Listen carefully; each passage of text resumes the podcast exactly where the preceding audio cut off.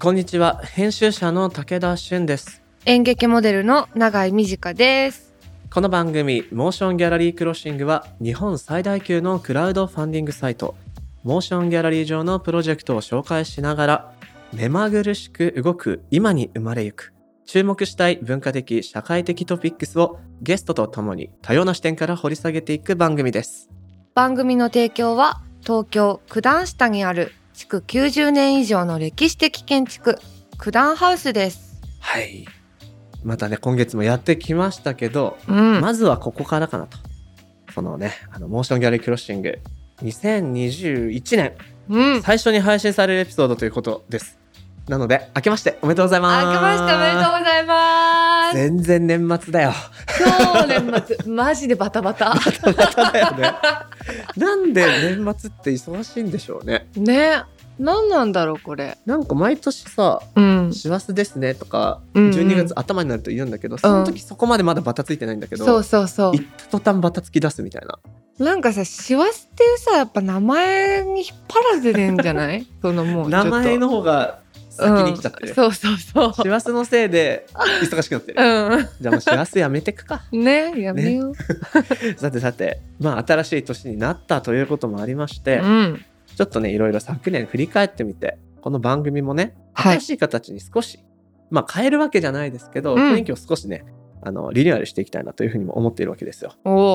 で、もう当たり前がね、当たり前でなくなったような、そんな社会も、我々の生活も大きく動き変わっていった2020年。ー。うん。新しい日常に試行錯誤しながらようやく慣れてきてその上で、ね、今年2021年はどんな年になっていくのかなとか自分の環境をこうしていきたいなそんな仕切り直しのようなネクストステップのような心持ちでいるリスナーさんも多いんじゃないかなというふうに思いますはい。僕もねまさにそういう状態なんですけど私も。ねうん。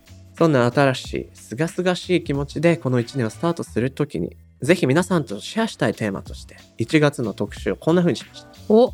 激動の時代でのメンタルヘルスの保ち方。知りて重要だよこれ。ーマジでやっぱり。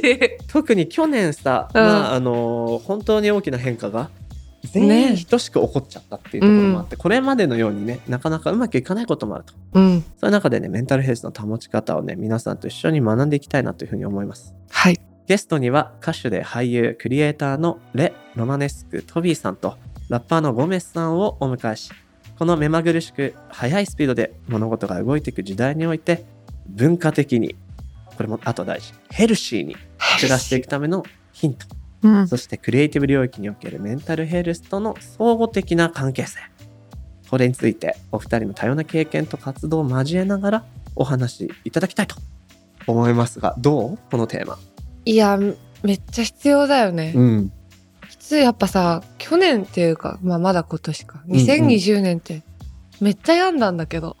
いやほんとめっちゃやんだだよね。うんあと、うんなんていうのかなまあその反面ううん。ーんとこれまでの慣習みたいなものがうん、うん。いろいろね変わっていっているっていうフェーズもあったと思うのよそうね。うん確かに。メンタルヘルス的なことについても話題にしやすくなってるんじゃないかなうんうん。昔だったらねうつ病ですとか言っちゃうとうわね大丈夫かなみたいうんうん。な、なったて。たけどあ私もよみたいな話って最近多い気がしてて、確かに。うんその辺をねちょっとねあのヘルシーにはい語。っていきたいなというふうに思います、はい。さて、2021年新しい年を機に番組のハッシュタグをシンプルに短くうん打ちやすく変更いたします。そうします 新しいハッシュタグはシャープ MGC このたったの3文字です。はい、これからはねこちらのハッシュタグでご意見ご感想などお待ちしております。うん。またアップルのポッドキャストの番組ページにもコメント欄がありますのでこちらにもご意見ご感想をぜひ書いてみてください。そして番組のサブスクリプション登録もぜひお願いします。すごいね。YouTuber っぽいよねうんチャンネル登録高評価よろしくねってことでしょ。正直ね あんまよくわからず読んでた。いやでもね結構これはね、うん。番組制作サイドとしては重要らしくて。なんかいいんだよね、こういうのやるとね。そうそうそうそう。あとね単純に僕らも嬉しい。嬉しいです。そしてそんな風に皆さん書いていただいたらコメントもね、番組で随時紹介していきたいなという風に思います、いい。なんかメール読みみたいな感じでね、うん、ち交ょっとラジオっぽくもっとしていきたいなって思ってるわけですよ。はいではでは始めていきましょう。武田俊と。長井美智香がお送りするモーションギャラリークロッシング。今回はゲストに歌手で俳優クリエイターのレ・ロマネスクトビーさんとラッパーのゴメスさんをお招きします。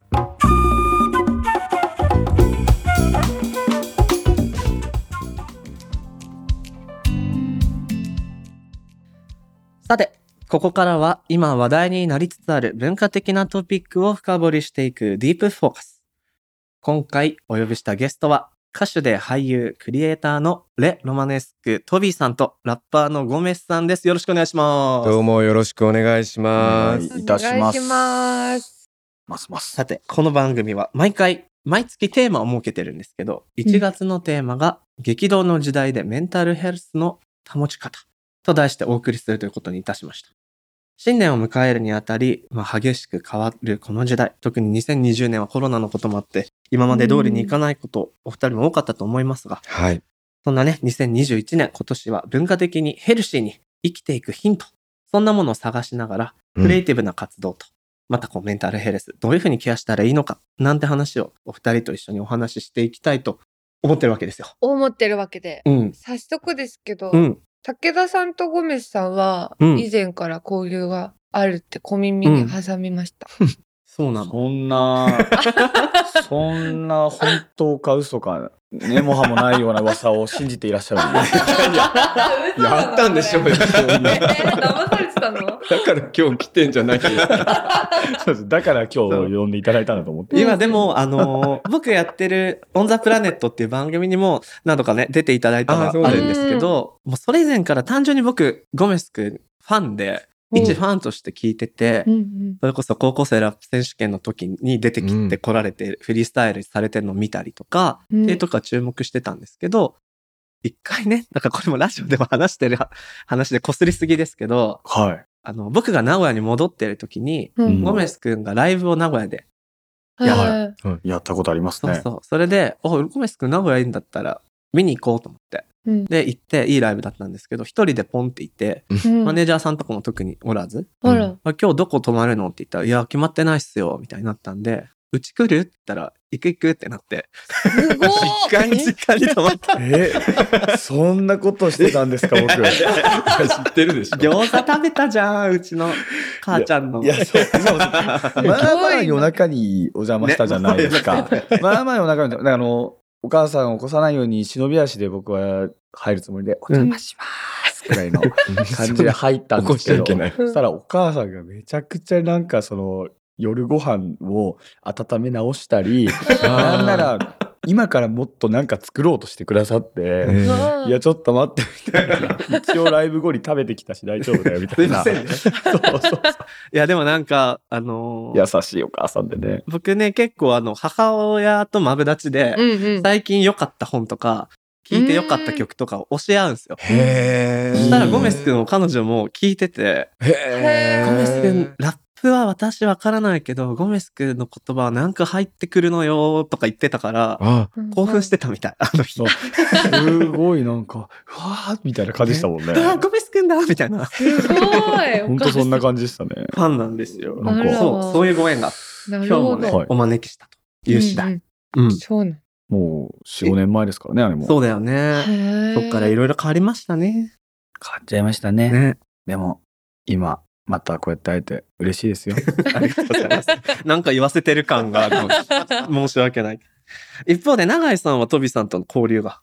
えー交流ってほどでも交流っないていうほどでもないですね。あの事務所が同じですよ、はいはいはいトビさんは先輩なんですけど、本当ご挨拶したことがあったりうんぐらいぐらい、ですよね。ちょっと何もごめんなさいね二人の後にちょっと。そうですね。ねないんですよね。なんかもうそんな実家に行って餃子食べたりする関係ではないですね。ね。これからもねなんなら一昨日初めてそうそうそう。事話務所したぐらいで。事務所ですれ違って話したぐらいですよ。ですね。あの、僕結構わかんないのが、その芸能事務所はい。と、かの先輩後輩みたいなのって、うん、そこまでこう、まあもちろん現場ご一緒する機会がなければ、あんまりつながりってないもんなんですかね。ないですよねうんそんなに、んうんなんかあのなん事務所内でのうんレッスンとかがある場合は、ほうあの仲良くなってたりしますけど、うんうんうん。そういうのがない限りはそうですね。お会いしないですねあんまり。まあ女優さんとか 女優さん同士とかねなんかそういう職業柄で分類されてるじゃないですか、はいその事務所も。うんまあ、僕その他のところにいるんで。その他なんていうかねあんまり被れない。なるほどな？るほど、うんかな。そうですね。ん。じゃあもうこれを機にね今日はこねれを機に。実家に行って餃子食べたりするかもしれないんで、そうですね。実家で餃子のところまで、うん。あとなんとそうですね。なんとかね、行きましょう。行きましょう。目指しましょうはい、目指していきたいです。僕らを見習っていただいて。そうですねはい、そうですね。なんかからスタートしたいとアドバ。イスするんではいぜひお願いします。お母さんに教えるところからです。まず実家の近くに行かなきゃいけないってことですそうですねたまたまねたまたまね。たまたま行って宿がない状況に。そんなお二人お招きしておりますが、改めて、プロフィール、僕の方からご紹介させていただきます。はい。まず、トビさん。はい。フランスで結成された音楽ユニット、はい。レ・ロマネスクのメインボーカルとして、ピンク色のコスチュームで歌い踊る、キッチュな楽曲とパフォーマンスで人気に。本日もね、ピンク色の衣装で来ていただいております。うん。が、はいそうですね。ここれ、レって書いてるんですよ。あの、たまにね、ラ・うん。ロマネスクとか間違えられることがあるんはい。で、あの、レって、これだけいっぱい書いておけばあ、シャツも。誰も気づかないかな。靴もネクタイもそうですね。あの、ラとかルとか間違えられやすいんでね。これだけ書いとけばこんだレけ書いとけば僕も読み間違いないでうん、あの耳なし法一をイメージしてね。すごい。す。もう胴体しか残んないじゃないですか、それ。そうなんですよ。はいすいません。えーそして、パリコレでのライブをきっかけに世界12カ国以上で公演されるなど、はいフランスを拠点とした精力的な活動の後、現在は拠点を日本に移され、自らの稀有な体験をまとめた書籍、レ・ロマネスク・トビーのひどい目が話題になったほか、最近では E テレ、ミュージカル、映画俳優、ラジオパーソナリティ、さらには昨年9月から放送中の仮面ライダーセイバーに達せる役としてレギュラー出演中など、活動の幅を広げております。そうですね。もうちょっと何がやりたいのかよくわからない。すごい、すごい。広がり。確かに。どこに向かってるのかわからないですよね。この活躍だと、うんその他になりそうなんですよ確ね。はいカテゴリーできない。うんよくね、その、本当いつでもその他っていうところに入れられてるんですよね。一方のゴメスさん、高校生ラップ選手権準優勝を機に、自閉症と共に生きるラッパーとして注目を集め、その後リリースした自身の生き様を歌った楽曲、人間失格、ライフが話題。独特の思想やライフスタイルが様々なメディアで取り上げられるほか、ポエトリーリーディングでも才能を発揮し、コラボ楽曲が収録されたアルバムが日本レコード大賞企画賞を受賞。さらには楽曲提供及び出演した CM、見えない障害と生きるが、数多くの広告賞を受賞するなど幅広い活動をされております。今日はだからお二人ともね、クリエイティブです、かつ音楽っていう軸はありつつも、うんいろいろなね、あの活動が展開されているということで、ねえもう気になる項目がいっぱいありますけれど、うん。トビさんのところからね、触れますと、その音楽ユニットレロマネスクで人気を博し、そして書籍になっているこのひどい目。うん。そうですひどいね。目、どんなご本なんですか？ひどい目。そうですね。ひどい目って略しちゃってますけど。まあいやいや、そうなんですけど、うんあの、まあ、僕が今までひどい目に遭ってきた話を、うん。あの、ほぼ日っていうウェブはいはい。で、えー連載していたのが本になったんですけれども、はい。えーまあ、僕がもともと大学を卒業した後、サラリーマンをやってたんですけど、うん。僕が入る会社が次々倒産していくんですよね。なんかもう負のループにはいなんかこう巻き込まれているっていうか、もう最終的には最後はもう入社決まったらもう初日を迎えるまでに倒産してましたから。え出社前に？そうですね。もう僕だから倒産請負人みたいな感じ。僕をそうですね。僕みたいな人間を採用せざるを得ない会社はもう弱ってるんですよ。もともと。はあなのでなかなかちょっとそうきつかったんですけど出。社前に倒産って斬新すぎないすごいですよね。まあ初めて入った会社は、えっ、と、3ヶ月後に、ある日会社に行ったら会社がなかったんですよ。え？え夜逃げ夜逃げ？しあって。前の日11時ぐらいまで働いてたんですけど、はい。全誰も気づいてなかったんです。社員誰も気づいてなくて、夜中のうちにすべて、あの、絨毯からもう、あったかい便座とかも全部なくなっていて、便座を取ってそうなんですよ。蛍光灯とかも全部すべて外されてて、これが夜逃げかと思って、すごい、11時から次の出社までだからね、その10時間ぐらい全部出したってことでしょ。そうなんですよね。めっちゃ手際いいね。ね。うん手際いい、なんかプロの、あうん。すごいなと思ったんですけど、で、まあそこから、やばいなと思ってもう次々どんどん入る会社が潰れていく中でややれる仕事がなんか高田馬場の半地下みたいなところでビニールシートを永遠なんかずっと50センチ四方に切っていく仕事があったんですけどそれしか。合格しないわけだけど 仕事が決まらないんですよ。そうそう。でその仕事もあの中国人の方たちと一緒に働いていて、はい。まあ、皆さん中国語で喋ってるので僕もん何がこれ何に使うんですかっていうことも全然わからないままずっと50センチの正方形にずっと切ってたんですけど。50センチのブルーシートって、何で使う。ん何に使うだろう。何うん、なんかでもその中国人の中で日本語のできる方に聞いたら土手って言ってなんかどって河原の土手になんか使うらしいんだけどそれをちょっと土手って言われてもちょっと全然分かって単語で返してきたんだなでそれでうんうん。でその後じゃあこの負のループから抜け出さなきゃいけないなと思って、フランスに行くことにしたんですよ。はいはい。もう全く自分の興味のないことを始めようと思ってリセットボタンを押すんだったら、うんなんかその辺のことをやっちゃダメだなと思って、はいはい。へえ。で海外にも行ったことがなくてはいわ全く知り合いもいないところで人生やり直すんだったら、もしかしたら開けるかもしれないと思ってフランスに渡ったんですね。なんでフランス選ばれたんですか？そういう。で一番興味がない国だったんですね。なるほど。で、まあ自分に一番合わないだろうな。うんうん。フランスに行くことはもう一生ないだろうなと思って、そうですね。だから50センチ、高田馬場の地下で 50センチのビニール切ってた人がやっぱりフランスってなかなか繋がらないじゃないですか。はい。そうですね。で、そこに渡ってみて、で、到着して7日後、だ1週間目ですけど、うん。銀行のロビーにいたら、えっ、と、銃を持った2人組に、うん。えっ、と、銃を突きつけられて、ロビーで人質になったんですよ。うん。強盗だあ強盗に。でも僕その時全然気づいてなくて、あの、初めてのフランス語という本を読んでいたので、あ それで音読、そこに書いてあった私はフランス語が話せませんっていう、ジュヌパルルパフランセっていう書いてあるのをずっと読んでたんです。はいはい。ジュヌパルルパフランセって言ってたから、うんうんあの、お腹に銃を突きつけられてることを気づかなかったんですよ。見えなかった。えー本で？そんなことあるんだ。で、すごい困ってるから、はいなんか、何か大変なことが起きてるんだけど、すいません、わからないんですって言って言ってたんです。みたいな。そうそう。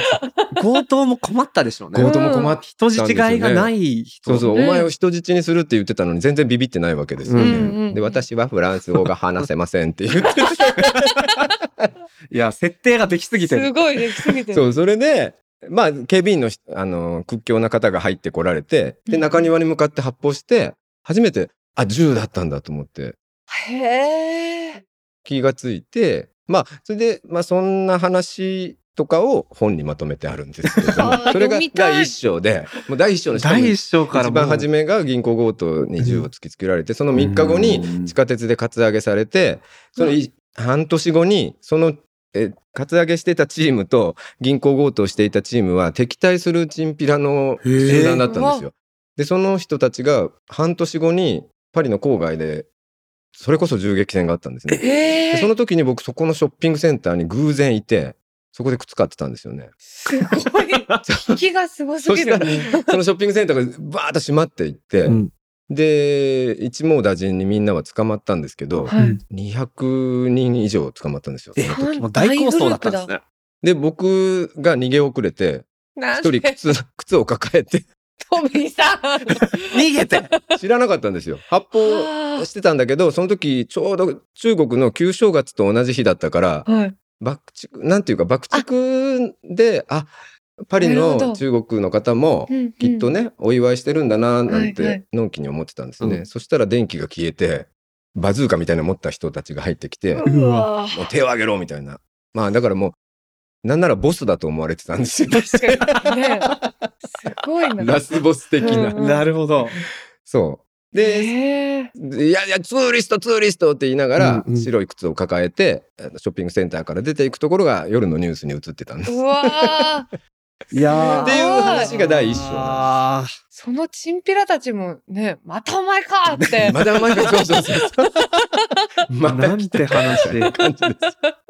すごいな。これは気になるなそういうことですね。うんあともまあ大西洋を漂流して漁船に助けられた話と、うんあとはパリに住んでたよ築400年のアパートに住んでたんですけど、はいはい。そこの電話のコードが火を吹いて開けてみたらあの盗聴器が仕掛けられてたんですよ。うわあ。え？なんかむ昔第二次大戦の頃、ロシアのなんかその亡命はいし。た方が住んでたんですけど、うんへえ。そう盗聴器を見つけた話とか。なんか冒険家っていう肩書きもちょっとね。入れていいくらい。巻き込まれてるだけで、自分はアドベンチャーを 望んではないんですけど、被害、被害者とかですね。被害者です。ね。単純にね。しかも気づいてないですから、あの、あ全然怖かった思いはあんまりしてない。被害だったんだっていう、被害、うんそうそうそうそう、後から、あ、銃だったんだなんでそんなことがいや僕編集者としていろんな方のお話をインタビューとかで聞いてきましたけど、みたいな。はい。こんな盛りだくさんいきなり食らったの初めてですよ すごいな。拾いきれない本当に。そうですね。まあ、だだからまあ、そんな感じですので、ま、もし興味がある方は、Google でも何でもひどい目で検索するとトップ1に出てきます おのーすごいひどい目ニストとして。ひどい目ニストとしての位置をひどい目と確立されてますはいそうですね日本で一番ひどい目ってことですよね。そうですね。うん日本、ひどい目といえばあいつっていうことで。すごいな。でもひどい目で検索する人もあんまりいないんでしょうけど。ちょっとひどい目に覆い隠されて、ちょっとわからなくなってたんですけど、でもその、何の興味も特になく、目的も持たず行っうん。たパリっていうので、まあいろんな目にあったわけですが、うん。そこから活動をされてるわけじゃないですか。そうなんですよ。どんな風に今の連なるご活動って生まれてったんですか、えーっと、東京でサラリーマン時代をしながら、ちょっと、まあ、歌を歌ったりしてたんですね。あのーまあ、ひょんなことから、ひはい。ょんなことからステージに便利な立つことに。なって、初めてフランスでアルバイトしてたんですよ。産業広告を売ってたんですね。へえ。で向こうに住んでる日本人に向けて、フリーペーパーの編集部でアルバイトをしていて、うんはでそこでフェスティバルをするので、うん日本人パフォーマーキューボっていう広告を出した方がいらっしゃって、あ。はいはい。でその人に集金の電話をしたんですね。うんうんそしたら、あんたのとこに出したけど、誰一人来なかったから、うん責任取って、あんた出てって言われたんです。パフォーマーやってくれと。。で、言われて、しぶしぶ、まあ、出たんですよ。うんはそれは、なんか、フランス人向けの日本語学校の秋祭りだったんですあ。ね。で、なんかその、秋とか空とかっていう書道がいっぱい貼られたところの前で歌を歌ったんですよ。はいはい。まあもうね、いいやと思って。うんで、まあちょっと恥ずかしかったので、紛争をして、なんか仮面をつけるみたいな感じで、ちょっとこうメイクして、うんまあちょっと王子様みたいな格好をして、うんうんで、その時、もう一人、えっ、と、ミーヤさんっていう方に、ちょっと、あの、後ろ立って、一曲のうちで2回ほど、あーっていうだけでいいんで、後ろ立っててもらえますかって言って、はあ。で、出て、1回だけパフォーマンスしたんですよ。そしたら、すごい面白いっていうことになって、2人組のうち1人は、1曲のうちに2回、あーって言っただけっていう、それすごい贅沢な2人組のうち そんなことってあるんだっていうことになって、はいうん。で奇妙な二人組っていうのでなんか話題になってしまって。でもう一回ライブやってくれっていうことになって、うんうん。なんかアーティストビザを取ってそこでいることになったんですよね。あで次々なんか言われるんでなんかテレビに出はい出たり、はいはいなんか CM に出たりしたりしてなんかちょっとフランスのね始まり方も事故みたいなもんですね。そうなんですよ。巻き込まれた感じで、うんうん。最初はねだからまさかこれは本業になるとは思ってなかったんですけど、まあ歌うことになってまあ変な外人としてだから10年間結局、うんそう初めての海外旅行でその後10年住むことになったんですようん すごいな。強盗から始まりながら。うそうですね、ん。すげえなあそんなこともあるんですね。ねえ、本当に。まあ、ゴメス君、ヒップホップとか、まあ、ラップ始めたきっかけみたいのをいろんなところで話してると思いますが、うん改めて聞いてもいいですか、きっかけは、うん。なんて言ったらいいんですかね。えっと、これ、難しくてですね。うん。うんまあ、めんどくさいから、いつも、あの、たまたまテレビで流れてきたラップがかっこよかったから、うん。うん。聞いてたら、俺なんか何でもいいなって思ったら、好きになって聞いたりやったりとか見見たり読んだりする中で、うん。うん。で作る側に行っちゃうんですね、すぐ。子供の頃から。うん。だから絵が、絵を見るのが好きだったら絵描こうってなるし、うん。漫画見る、読むの好きだったら漫画描こうってなるし、うん。みたいな。うん。うんだったから、その前もそもそも音楽聴くの好きだから音楽作ろうってなってて、うん。ゲームやるの好きだからゲーム作ろうと思ってプログラミングを学び始めてうんうん。でゲーム作るのに必要な素材としてドットの絵をな8ビットのゲームが好きだったんでドットを学んで絵をそのドットを打つようになってへだからー効果音と BGM を作らなきゃってうん。言って音楽も好きだったから、うん。音楽を作り始めてで楽譜の覚え読み方とか覚えて書くようになって、で弾けないピアノを弾きながら一個一個楽譜に起こしていくっていうのをやる、うん。結構アナログなやり方をしてて。うん。でうん。もともと10歳から僕学校に行ってなくてうん。義務教育の半分放棄してるので、あのその間時間が有り余ってたので、まあ、そう今言った一連の流れをうんうんにだけ生活を全部集中してたんでなるほど。それをかなり早い段階でかなりの濃密さでできたんですよね。うん。学校行ってたらその習熟できない速度でいろんなこと吸収していったんだねきっと。そうですね、うん。だから、うんそうですね。5年間あったので家に引きこもってる時間が、うんその5年間でもう毎日必ず何かを作っていて、うん。まあ、ゲームから始まって、うんうんまあ、絵漫画ゲームからの音楽で音楽が本当に楽しくなっちゃって、うんうんうん。今までやってきた全部を捨ててもう音楽だけをやる。別にこれも別に意思決定っていうよりかはあ音楽楽しいなって言ったら音楽ばっかりやっちゃってたっていうだけなんです。けど、うんあでその音楽やっちゃってる中でそのテレビから、まあ、ラップが流れてて、うん。わラップってかっこいいなって思って本当に純粋になんかかっこいいみたいなうん。ーはあ。やってみようみたいな。へー。音楽作れるしと思ってヒップホップのトラックも自分で作ってみようと思って作って、うんうん。それまでそのゲームの BGM を意識したような架空のゲームのサウンドトラックをいっぱい作ってたんですけど、うん面白い。架空のゲームの？はい。そうですね。なるほど。でゲームを作ること途中からやめちゃったんで存在しないゲームなんですよ。いいな 全部サントラをずっと作ってたんで。すね。これはこういう村でみたいなイメージを持ちながら。なるほど。そうそうこれはボス戦でみたいなイメージで作ってる中でただだったんでインストゥルメンタルのスヌーばっか作ってたんですけど、うん。初めてそのラップを入れるようになってだから詩を書くってことをその辺から初めてやって、うんうん。はあ。たりで始めたのが14歳ですね。そうか。中学校2年の年ね。ーム作り始めたのが10歳で音楽が11歳うんで、うんうん。そこから3年くらい経ってラップ始めたのが14あではそこからまあ今26なんで12年くらいやっててそっか。年齢にしては割とキャリアはあるのかなとそうだよ思うんですけど、うんね。芸歴で言ったらもう中2からやってるからね。あねある種そうですね。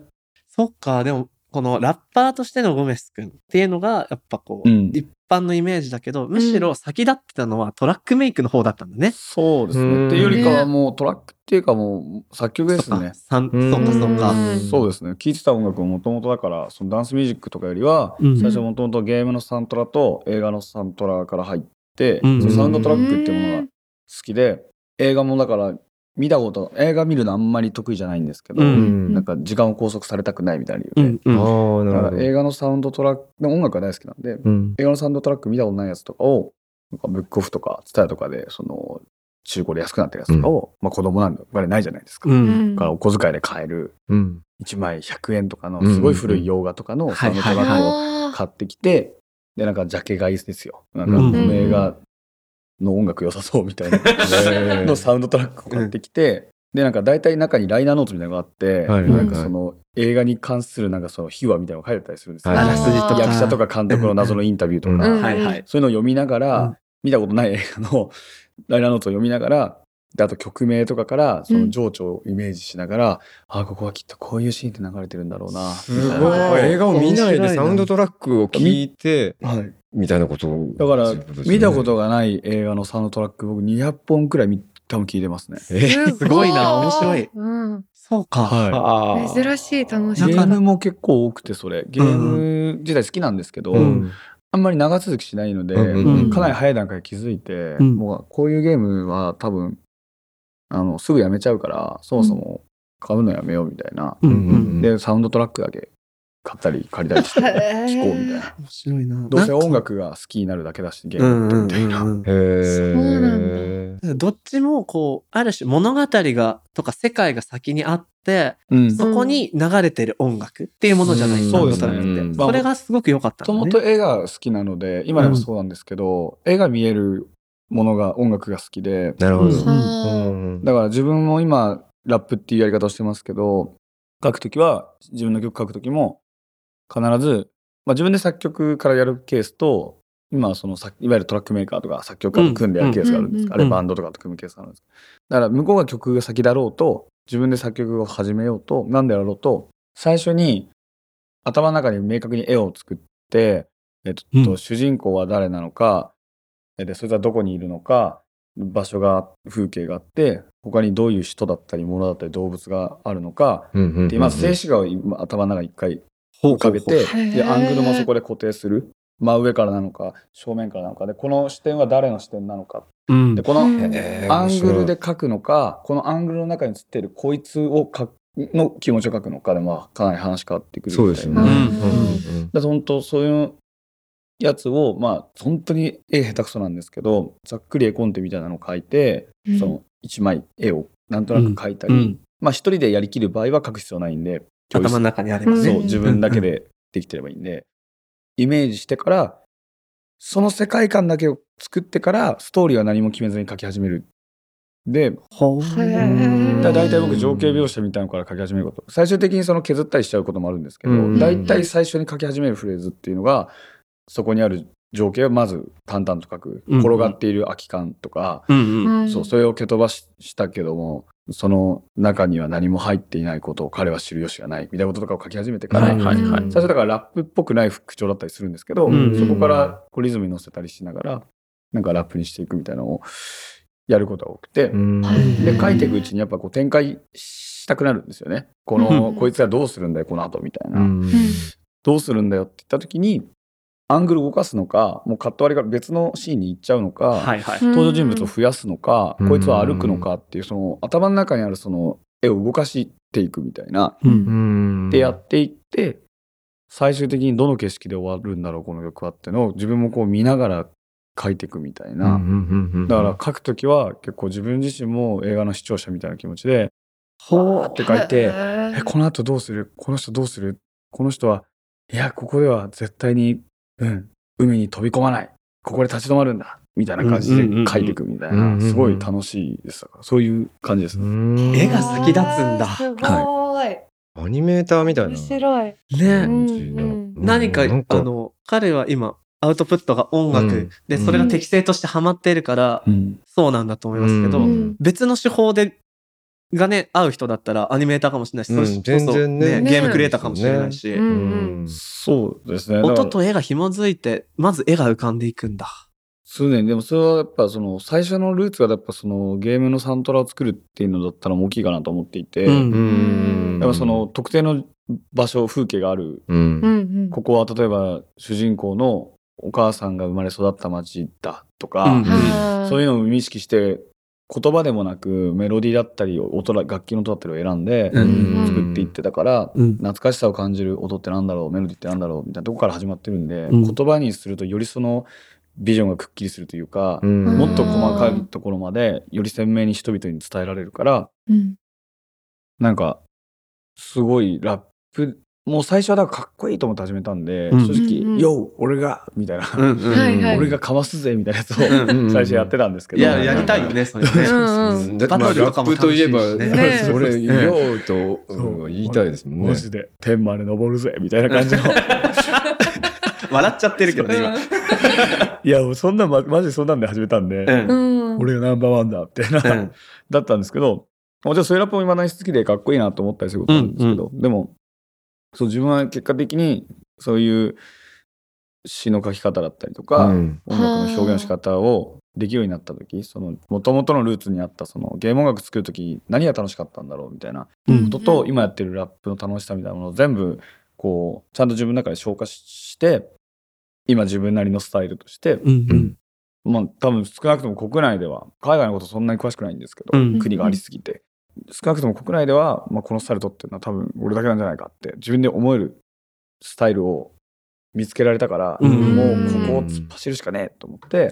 心のどっかでまだなんか俺がかますぜみたいなラップしたい気持ちちょっと ちょっとまだ残ってるんですけど、うん。うんぐっとこらえて、うん。いやこれは酔っ払った時にやればいいんだみたいな。酔っ払った時に友達とスタジオでやればいいんだ、はいはいはい。たまにやるんですけど。うんうん。そうそう。なんかこう作品を作る時は今言ったような世界を見た景色を描くっていうの。作り方が固まってきた。作れるようになってきたってことなのかな？そうですうね。なんか自分のそのやりたいことみたいなものが、まあ、そのメッセージだったりとか届けるその人、うん。そのニーズによって違うと思うんです。あのそのさっきプロフィールで読んでくださった、はい。その見えない障害と生きるってうい。う。CM の曲なんかは、うん。やっぱりそのもうテーマが明確だったし、うん。うん。その見る人たちにどう思ってほしいかみたいなその CM のディレクターのうん。あの意思なんかもあったりして、はいはい。ですごい賛同できるものだったから、うん。その別にこの人がどう思うかとか考える必要もなくて、うん。あ俺もそう思うわと思えたからすんなりかけたんですけど、うん。でもやっぱりそのニーズみたいなものがどういうメッセージが必要かみたいなことを考えて書くときも、うん。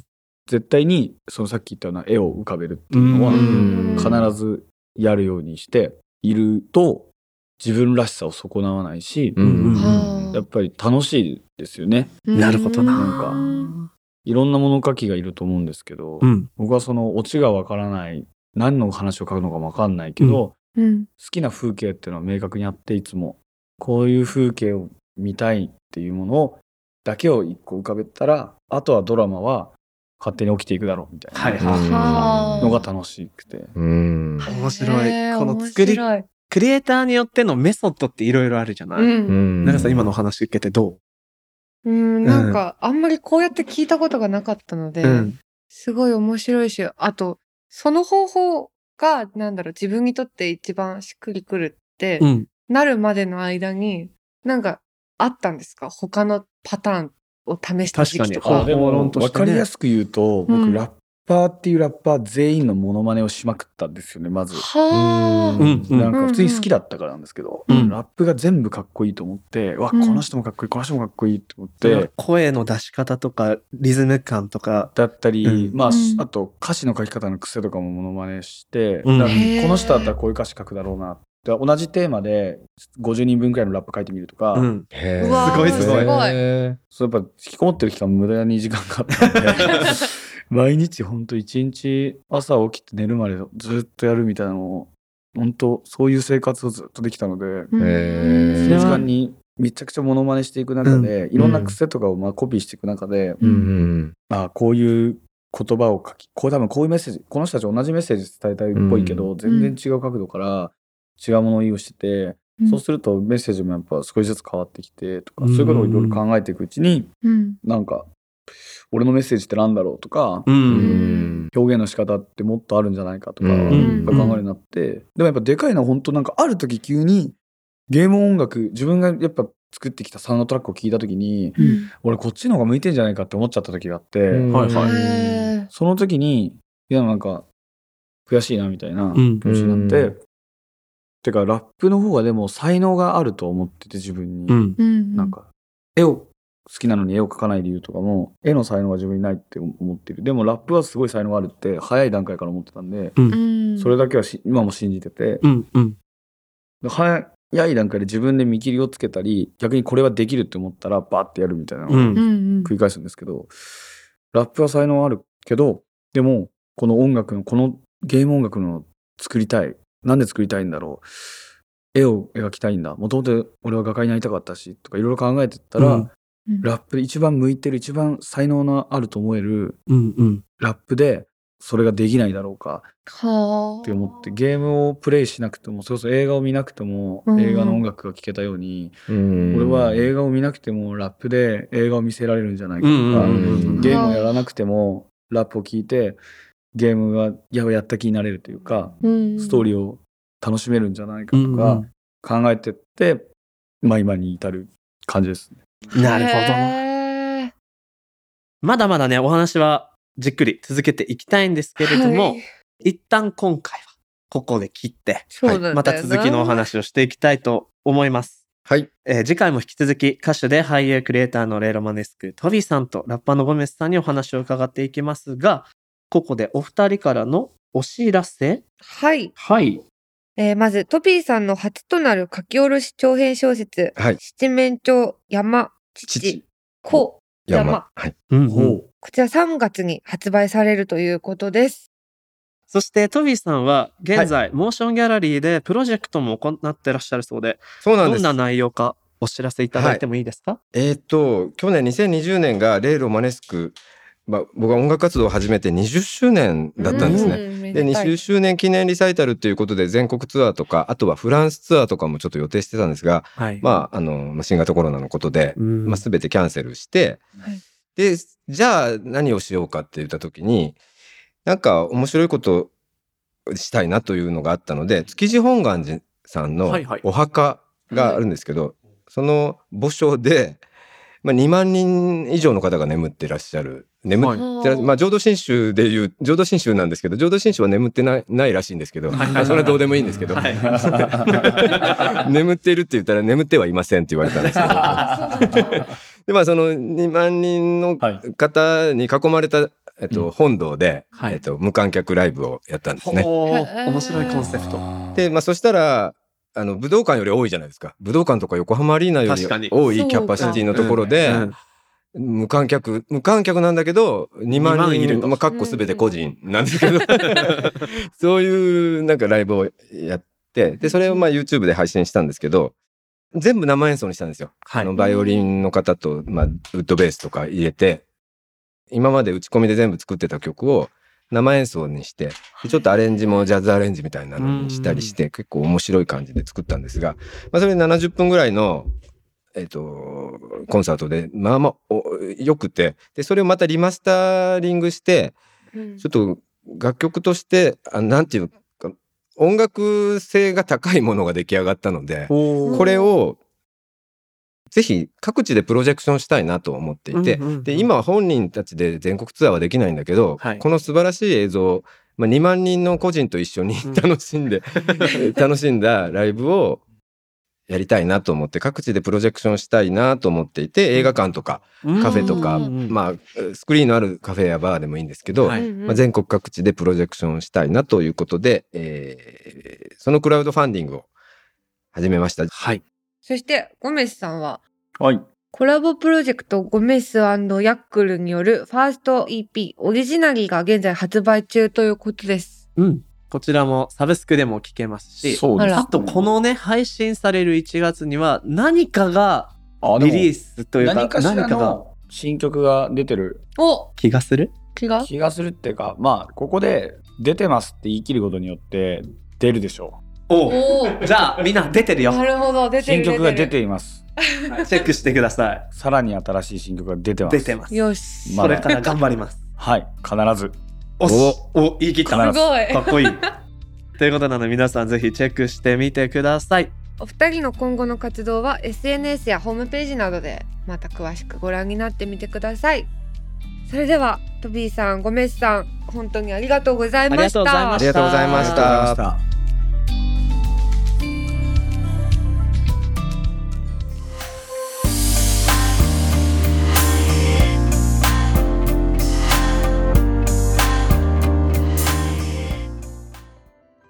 さて、ここからはモーションギャラリーで現在挑戦中のプロジェクトの中から特に注目してほしいものを紹介するホットプロジェクト。永井さん、今日はどんなものがありますかね？はい。今日紹介したいのは外国人が訪れるべき日本の観光地ナンバーワンの熊野地方。その魅力を世界中に届けるフォトガイドブックを出版します。ほうほう。です一瞬たりとも見逃せない息を飲むほどに美しい景色が連なり豊富な観光資源のある熊野地方。一方で都市部からアクセスに時間がかかるためまだまだ伸びしろがある観光業のより良い発展のため主に国道42号線沿いを中心にこれまで10年かけて見つけてきたとっておきの秘蔵スポットをその場所が一年中で最も美しく輝くタイミングを狙って写真に収めたフォトガイドブックルート42の出版を支援するプロジェクトとなっております。熊野といえばね、世界遺産にもなっている場所ですけれど、ねえ。この視点がちょっと面白くない？うん。まあ、もちろん有名どころはいっぱいあるわけなんですけど、うん国道42号線沿いっていう一つのこのさうん。ね。ルートをベースに秘蔵のスポット、すごい気になる。しかもさ、その、うん今あんまり行けないじゃない。そうなのようん、だからいいよねこういう写真を見れるとさ、うんうん。楽しみにワクワクできるから。だしなんかねまあもちろん注意はしていかないとですけど、うんうん。この42号線沿いを伝っていくっていうのは、つまり車の動線をさ確かに。軸に考えてるわけじゃん。うん。で車だったらまあね個室が移動してるようなもんですから、そうだよね。なんかこう気をつければ、うんうん。あのいけそうだなっていう気もすると。確かにそうですでこちらですが、うん著者の方がはい和歌山との県境に近い大阪で生まれ育った方でほ東京で働いて結婚を機に関西に戻られたそうなんですけど、ううん。まあ、幼い時からねこの捕鯨とかっていうのが身近で、はあうんうん。それをね調べるためにいろいろしていたら、うん。あの熊野に入っていったらその美しさに見入られたということで。へえ。行ってみたい。な和歌山県の南の方とかさ、うん。漁業も盛んだしもちろん捕鯨のこともそうですけそうかそうどか山もあるし、うん。で実はあまり馴染みないじゃない？ないのよ、うん。そう。全然行ったことない。だから写真でそれをね味わってみるっていうのもとても楽しそうな気がする。ねえ。また同名のルート42という名前のウェブサイトの制作も予定されていると。こちらの著者でもありバカンス編集執筆のヘメンディンガーあやさんからリスナーの皆さんにメッセージをいただいているので紹介してみます。クラウドファンディングはチームを組んで臨むのが鉄則なのでしょうがほぼ一人で始めたのでスタートして1週間で挫折。自分のプロジェクトなので周囲の人にお金を出してくださいってすごく言いづらいんですよね。すると本で写真を担当している丸山よしきさんが地元の那智勝浦で応援チームを結成してくださり14名もの方が現地でフライヤーを配ったり支援を呼びかけるなどの応援をしてくれるようになりました。私と直接面識がない方も多いのですが皆さん私以上に動いてくださった結果目標金額を無事に達成しさらに支援の金額が伸びています。他人のためにそこまでしてくださるのかと感動しっぱなしです。美しい熊野の自然が育んだ人々のこうした美しい心も熊野地方の大きな魅力の一つ。フォトガイドブックとともに世界中に伝えていきたいと思います。とのことです。はあ。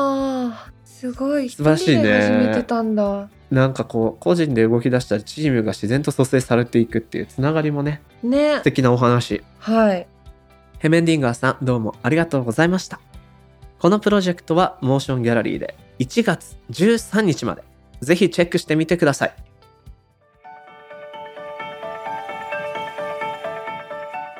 モーションギャラリークロッシングエンディングのお時間となりました永井さんどうでした？面白かった、うん。なんかすごく細かく始めるまでの流れとかお話してくれたじゃない、うん。あなんか見てるみたいだったその 二人の。人生のね。生を。確かに。うん、まあトビーさんはいろんなことを引き当ててしまう。すごいよねしかもさトビーさんのうん、大事な話をしようとした瞬間マイクが落ちるっていうことがあったそうそうそう。ここでも？ね。ひどいね。まだ終わってないんだって。そうそうそう。やっぱ名前をつけると続くのかもしれない。ね。すごかったな。またねゴメスさんの絵が先にっていうのも、うんうん。なんかさ生まれてきたものは見たり聞いたりできるけど、うんうんその過程ってそこまで詳しく聞けないから、うん。面白かったな。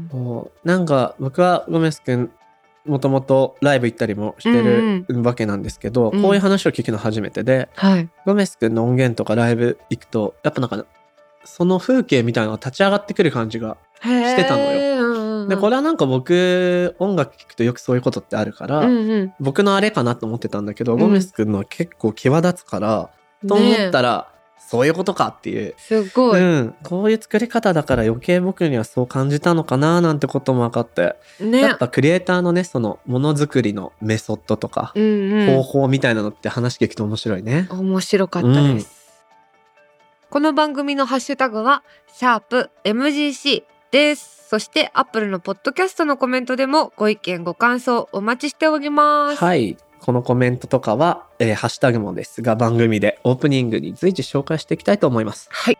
さて次回も引き続きゲストに歌手で俳優クリエイターのレ・ロマネスクトビーさんとラッパーのゴメスさんをお迎えして激動の時代でのメンタルヘルスの保ち方をテーマにお話を伺っていきます。モーションギャラリーそして九段ハウスの提供でお届けしてきたモーションギャラリークロッシング。お相手は武田俊と長い短でした。また次回お会いしましょう。バイババイバーイ